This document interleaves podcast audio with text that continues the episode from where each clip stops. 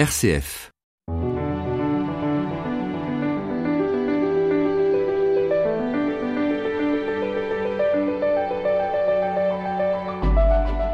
Pour parler du royaume, Jésus multiplie les paraboles dans les évangiles.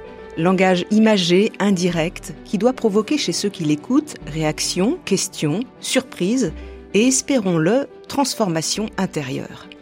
L'histoire de ce jour parle d'une largesse d'un roi qui marie son fils et qui désire partager sa joie en invitant généreusement à la noce. Si pas mal d'invités boudent son invitation, cela ne l'empêche pas inlassablement d'ouvrir sa table et d'accueillir le maximum de convives, encore faut-il avoir revêtu la tenue adéquate. Pour commenter ce passage d'évangile, je reçois Nicole Fabre. Bonjour. Bonjour. Je rappelle que vous êtes pasteur de l'Église protestante unie de France, aumônier en hôpital également. Oui. Nous écoutons la parole chez Matthieu, chapitre 22, versets 1 à 14. Jésus se mit de nouveau à parler aux grands prêtres et aux pharisiens, et il leur dit en parabole. Le royaume des cieux est comparable à un roi qui célébra les noces de son fils. Il envoya ses serviteurs appeler à la noce les invités. Mais ceux-ci ne voulaient pas venir. Il envoya encore d'autres serviteurs dire aux invités Voilà, j'ai préparé mon banquet. Mes bœufs et mes bêtes grasses sont égorgés, tout est prêt. Venez à la noce. Mais ils n'en tinrent aucun compte et s'en allèrent. L'un à son champ, l'autre à son commerce. Les autres empoignèrent les serviteurs, les maltraitèrent et les tuèrent. Le roi se mit en colère, il envoya ses troupes, fit périr les meurtriers et incendia leur ville. Alors il dit à ses serviteurs, Le repas de noces est prêt, mais les invités n'en étaient pas dignes. Allez donc aux croisées des chemins. Tous ceux que vous trouverez, invitez-les à la noce. Les serviteurs allèrent sur les chemins, rassemblèrent tous ceux qu'ils trouvèrent, les mauvais comme les bons, et la salle de noces fut remplie de convives. Le roi entra pour examiner les convives, et là, il vit un homme qui ne portait pas le vêtement de noces. Il lui dit Mon ami, comment es-tu entré ici sans avoir le vêtement de noces? L'autre garda le silence. Alors le roi dit au serviteur Jetez-le, pieds et poings liés, dans les ténèbres du dehors. Là, il y aura des pleurs et des grincements de dents car beaucoup sont appelés, mais peu sont élus.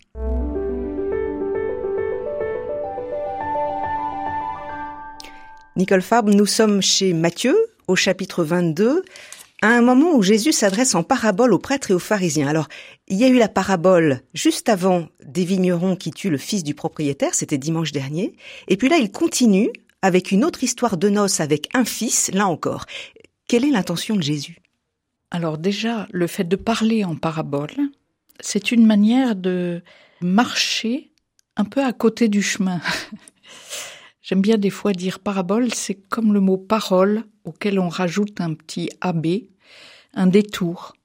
On fait un détour avec celui qui raconte une histoire pour nous décentrer et pour voir la chose de manière un peu différente.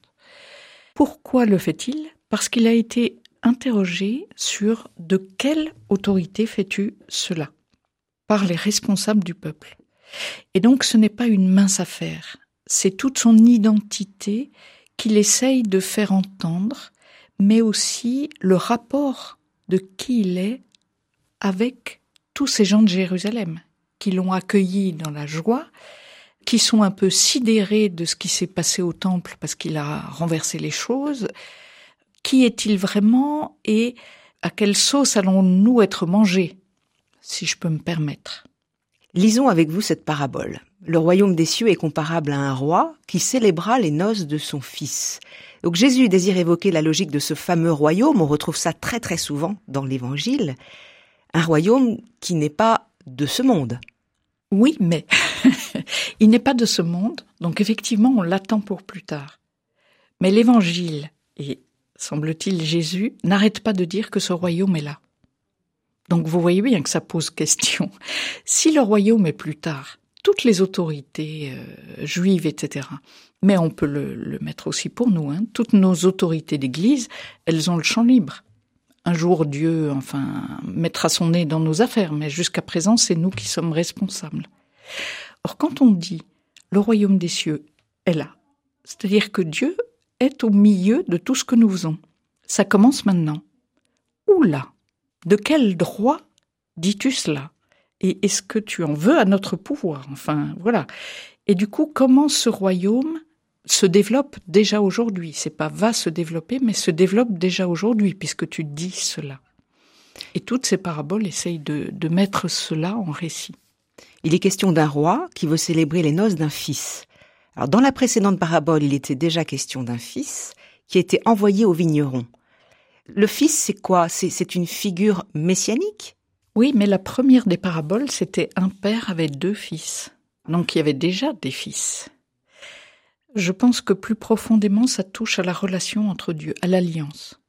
Donc on est au cœur du contrat de Dieu et de son peuple. Depuis les origines. Depuis les origines. Un Dieu qui fait alliance avec l'homme. Avec l'humain. Voilà. Alors la première parabole, c'était deux fils, donc la diversité qu'il peut y avoir dans cette alliance. Et puis maintenant, effectivement, celle qui vient de précéder celle-là, on parle d'un fils, c'est-à-dire justement de Jésus. Il essaye de répondre au questionnement des chefs pour dire qu'est-ce qu'il y a dans ce rapport unique que lui a avec Dieu. Donc ce roi envoie ses serviteurs pour appeler à la noce les invités, mais ceux-ci ne voulaient pas venir. Il est question de serviteurs qui appellent les invités. Finalement, ces invités, on ne sait rien d'eux, sauf qu'ils déclinent l'invitation. On ne sait même pas pourquoi. Autant dans l'évangile de Luc, il y a des excuses, autant là, ils prennent même pas la peine de s'excuser. Donc, c'est étonnant. La seule chose qu'on peut dire, c'est que ce sont des gens qui sont suffisamment proches du roi pour euh, se sentir comme lui, de même niveau. C'est même pas la peine de s'excuser. Voilà, euh, ils vont vaquer à leurs occupations habituelles. En même temps, je me suis dit, moi, si je reçois une invitation de quelqu'un que je ne connais pas, alors vous avez l'air de dire qu'ils le connaissent, mais je ne vais pas forcément euh, répondre favorablement. Mais alors, dans la parabole, c'est le roi qui marie son fils, donc c'est le futur roi, enfin, si, si on prend la parabole. Donc, on est interloqué. S'ils ont été invités, c'est que ce sont des notables quand même. Le roi va pas inviter n'importe qui. Ce sont des, des alter égaux. Donc, je crois pas que ce soit n'importe qui. Et le fait que ces invités-là ne répondent même pas au roi en rajoute. Parce que face à une telle invitation, la moindre des choses, c'est d'être touché par le fait d'être pris sur pied d'égalité, enfin comme compagnon de ce roi. Et là, on peut penser effectivement que Jésus s'adresse à ceux-là même chefs du peuple qui ont un certain pouvoir. Absolument. Religieux. Il est en train de parler aux autorités religieuses, oui.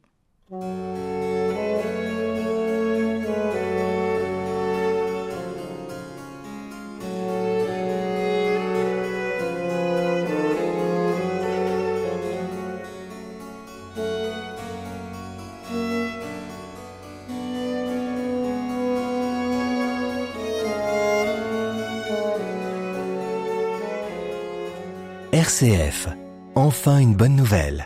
Nicole Fabre, le roi de la parabole que nous lisons ne se vexe pas puisqu'il persévère. Le texte nous dit, il envoya encore d'autres serviteurs dire aux invités, voilà, j'ai préparé mon banquet, mes bœufs et mes bêtes grasses sont égorgés, tout est prêt, venez à la noce. Là, il détaille le menu, euh, histoire de les allécher. C'est extraordinaire. Il a préparé quelque chose qui vraiment vaut la peine, quoi. Et on retrouve ces références-là euh, dans la première alliance. Il y a des textes euh, très forts sur euh, l'alliance et le repas. Alors j'ai envie de lire un, magnifique texte hein, dans Ésaïe 25. L'Éternel des armées prépara. Alors là, c'est à tous les peuples sur cette montagne un festin de mets succulents, un festin de vin vieux, de mets succulents, plein de moelle, de vin vieux, clarifié. Donc effectivement, c'est cette alliance un goût extraordinaire, une joie, une plénitude. Jésus est celui qui dit la saveur de ce royaume. combien il a été préparé, combien il est délicieux, combien il est joyeux. Et en même temps, les invités n'en tiennent pas compte de, cette saveur et de cette joie possible à partager, puisque Jésus continue dans la parabole. Les invités s'en allèrent, l'un à son champ, l'autre à son commerce, les autres empoignèrent les serviteurs, les maltraitèrent et les tuèrent. Et vous avez raison, au début, on dit quelque chose sans en tenir compte. Donc la seule chose qu'on dit sur cette attitude des invités, qui sont à nouveau invités, c'est que pour eux, cette parole est comme euh, insignifiante. Elle n'existe pas. Elle n'a pas de place. Elle n'a pas de place dans leur vie.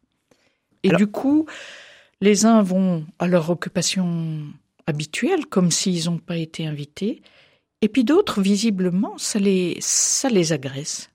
Le fait de devoir changer leurs habitudes, ça les agresse et ils réagissent avec violence sans qu'on comprenne pourquoi. La première partie de ce verset illustre quand même bien euh, la logique qu'on peut retrouver aujourd'hui, soit l'indifférence, on va dans son champ, on va on va qu'à ses occupations. Le pouvoir aussi, le, pouvoir de l'argent, euh, le pouvoir qu'a l'argent sur les personnes, c'est-à-dire euh, faire son commerce. Absolument. Il y a des choses importantes. Il, il ne faut pas que je perde de temps. Voilà, je perdrai de l'argent ou je perdrai du temps parce que bon, faire la fête, c'est ça prend du temps. Et on peut entendre ça chez les, chez les chefs religieux. On va pas perdre du temps à, à faire la fête. Nicole Fab, comme dans la précédente parabole des vignerons homicides, il est question donc de violence qui s'abat sur les serviteurs du roi. Cette violence, elle est récurrente hein, dans, les, dans les paraboles qui se sont déroulées là depuis quelque temps dans la liturgie. Oui, oui, et on ne la comprend pas. Dans l'histoire même, on la comprend pas être invité à un festin, il n'y a pas de quoi tuer quelqu'un qui vous invite. Il n'y a aucune raison. On est justement dans ce moment où Jésus arrive à Jérusalem et où il va y avoir cette euh, violence injustifiée, incompréhensible. Donc les paraboles, au passage, euh, abordent aussi cette question d'une violence inattendue. Et c'est peut-être une, manière même de, pour Jésus de prévenir ceux qui auraient envie de passer à l'acte en leur renvoyant une violence possible en eux et peut-être l'arrêter par la parabole. En tout cas, attention, y faire un peu attention. Oui, oui. Attention jusqu'où ça peut aller ce refus. Vous avez tout à fait raison.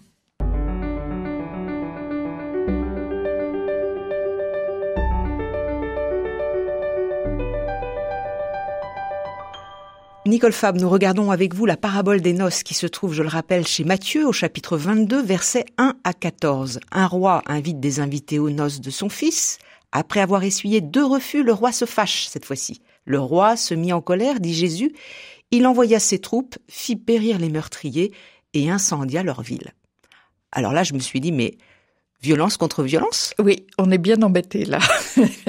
et on aimerait aller euh, du côté de l'évangile de Luc qui passe sous silence ce genre de choses. Hein. C'est vraiment propre à Matthieu, là. Cette colère du roi. J'ai vu que certains commentateurs voient dans ce verset une référence à la destruction de Jérusalem en 70 après Jésus-Christ, ce qui laisserait entendre que la ville a été détruite à cause de son refus de croire en Jésus. C'est un peu, un peu gros quand même. C'est un peu gros. C'est-à-dire que du coup, on rentre dans une toute autre image de Dieu. On était dans la parabole un roi qui invite, qui invite, qui n'est pas vexé du refus. Et tout d'un coup, on passe à un roi qui, comme vous le dites, violence contre violence. Comment vous l'interprétez, vous? C'est étonnant, mais j'aimerais simplement revenir sur le texte de dimanche dernier, donc sur l'autre parabole. Des vignerons, hein Des vignerons, homicides. Parce que Jésus avait posé la question au, au chef du peuple. Que fera ce paysan, cet homme? Et eux avaient répondu de manière très violente. Il les chassera et il donnera la vigne à d'autres. Je ne me souviens pas exactement du texte, mais c'était dans cette logique de violence. Donc je pense aussi que cette parabole, comme vous le disiez, elle met en lumière la logique de la violence. Attention, si vous vous embarquez là-dedans, et c'est vrai que n'importe quel roi à qui on fait cela est en droit de réagir avec une excessive violence.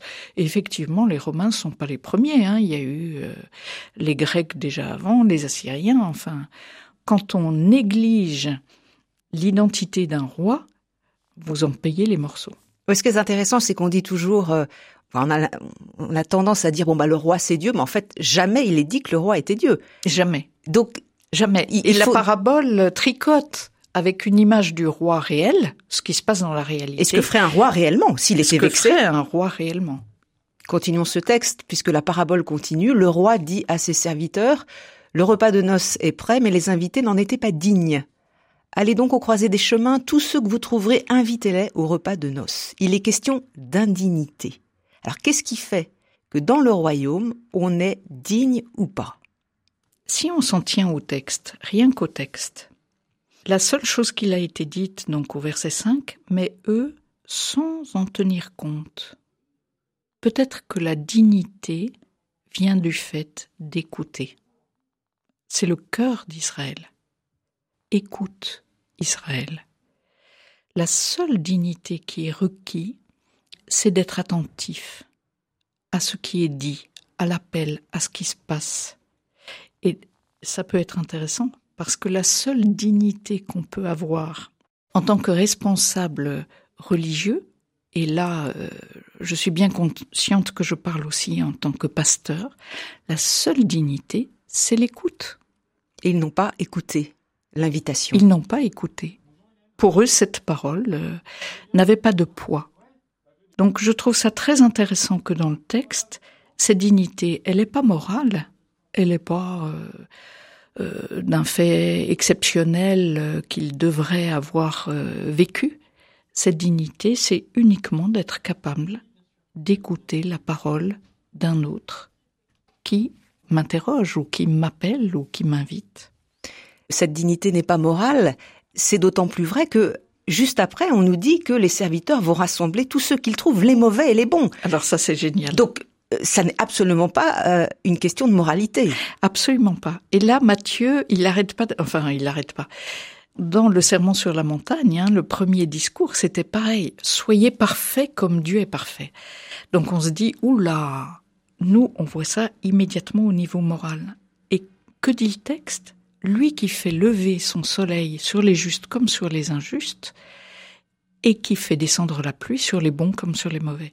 C'est-à-dire qu'effectivement, ça n'a rien à voir avec la question de la moralité, ça a à voir avec la question de l'écoute, de la capacité à changer à cause d'une parole qui est adressée, pouvoir la prendre au sérieux et du coup être bouleversé où la deuxième parole disait savoir euh, que tout ce que j'ai ne m'appartient pas et savoir remettre, redonner tout ce qui m'a été donné. Il est précisé, Nicole Fab, que la salle de noces est remplie. C'est ce qui compte pour le roi finalement. Le partage de la joie qu'il veut donner, le partage du repas, c'était dès le départ, c'était là, on l'a évoqué. Voilà, on comprend que vraiment, c'est ça son désir. Dès le départ, en fait, il veut partager cette joie de l'alliance, enfin de la fête, si on reste dans la parabole, de la noce, et son désir, c'est que la salle soit pleine, c'est-à-dire que le maximum de gens puissent rentrer dans cette joie de ce qui est en train de se vivre. J'aimerais juste vous, vous raconter un petit épisode que j'ai vécu en, catéchèse quand j'étais étudiante en, en théologie et qui me reste on devait lire cette parabole avec les catéchètes et on s'était dit comment on va faire.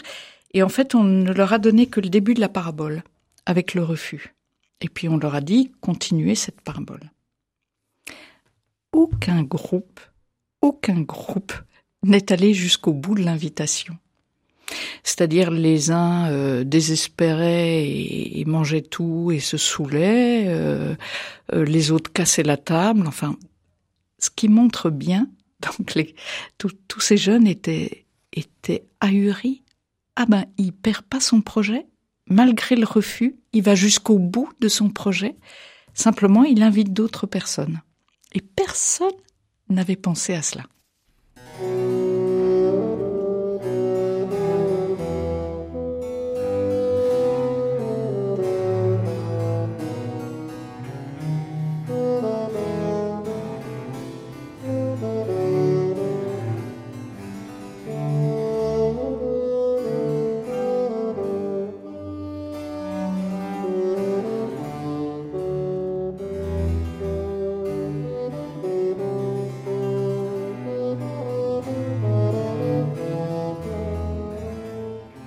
Enfin une bonne nouvelle, Béatrice Soltner.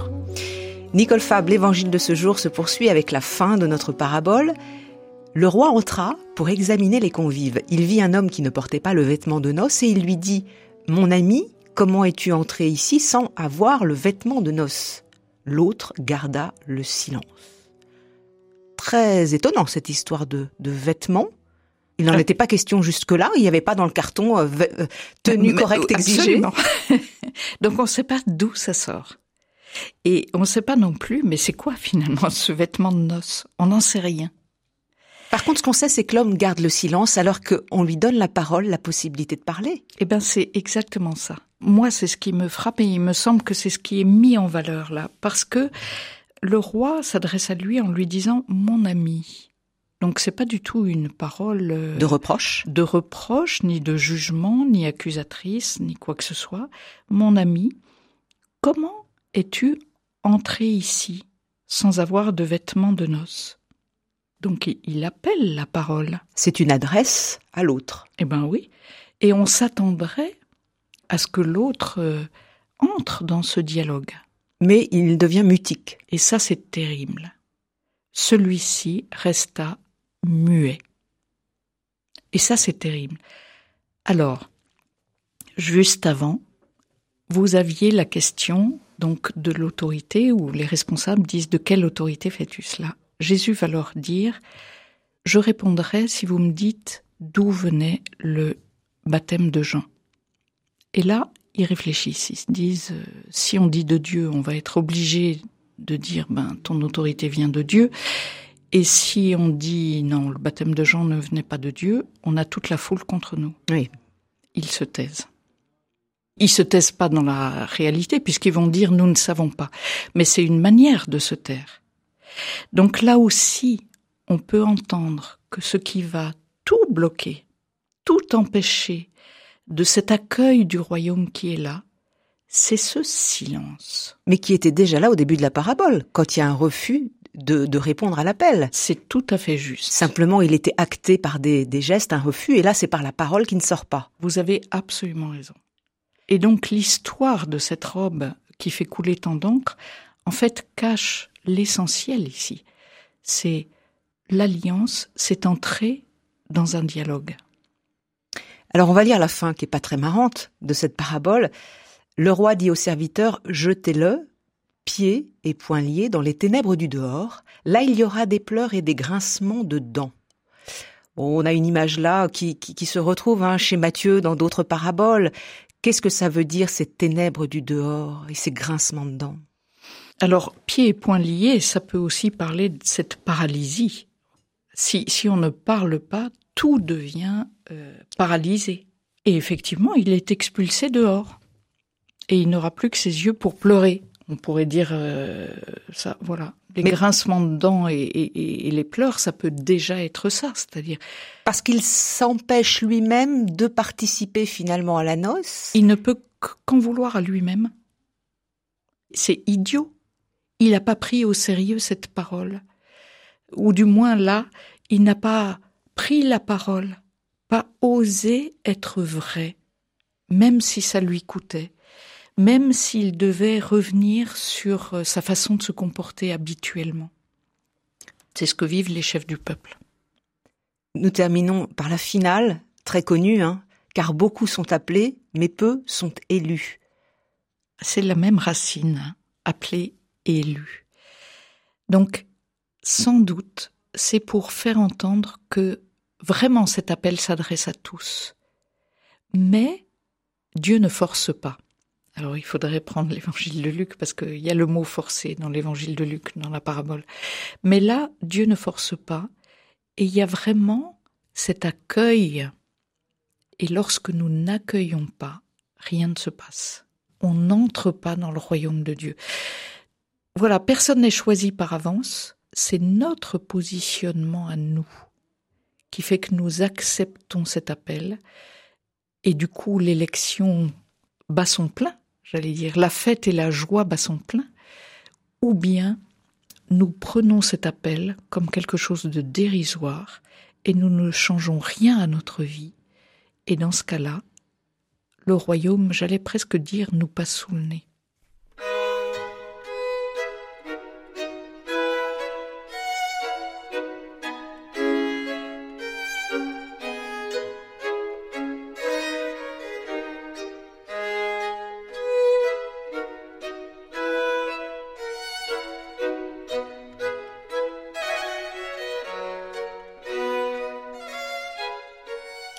Nicole Fab, nous avons pris le temps de regarder verset par verset cette parabole des invités au festin royal. En quoi finalement cette histoire, elle nous parle dans notre vie quotidienne? Alors moi, la, première chose en la retravaillant comme ça, qui m'a sauté aux yeux, c'est ce sans en tenir compte. C'est-à-dire comment je donne du poids à la parole de Dieu que je peux entendre dans la bouche de quelqu'un qui, qui me parle, hein, que je croise, parce que Dieu se sert bien souvent des autres. C'est le Dieu des médiations, il passe par l'homme. Hein. Absolument. Ce sont des serviteurs. Le roi va pas lui-même inviter. Euh, il y a quantité de serviteurs, mais ça peut être comment je prends au sérieux la parole que j'entends. Parce que voilà, on en a parlé, mais maintenant, moi, qu'est-ce que j'en fais concrètement dans ma vie de tous les jours? Est-ce que ça va changer un tant soit peu ce que je fais d'habitude C'est bien là la question qui est posée, la première.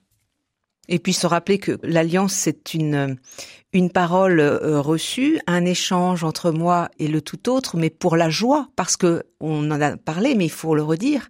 C'est une joie qui se dégage aussi de ceux qui sont dans la salle. Vous avez tout les à fait bons et les mauvais. Vous avez tout à fait raison, et on aurait pu dire aussi que euh, ce vêtement, c'est celui de la joie. C'est-à-dire réaliser là où il est et, qui l'a invité. Alors ça a d'autant plus d'écho pour moi que dans la liturgie protestante, on utilise ça au moment de la Sainte Seine. Venez, tout est prêt. Et des fois, on, on, dit ce repas que nos mains ont préparé, c'est Dieu lui-même qui le préside. Donc, chaque fois que nous célébrons la Sainte Seine ou l'Eucharistie, c'est comme si nous entrions dans ce festin déjà de l'alliance faite aujourd'hui. J'avoue que ça m'interpelle sur la fadeur de nos célébrations. Excusez-moi de le dire comme ça. Parce que quand on entend festin, mais, succulent, etc., qu'est-ce qu'elles peuvent être fades par rapport à ce qui est mis en, en récit là? De ce festin Merci à vous, Nicole Fab, de nous avoir accompagnés dans la lecture de cette parabole que nous pouvons retrouver chez Matthieu, chapitre 22, versets 1 à 14. Merci à Antoine Picot à la technique.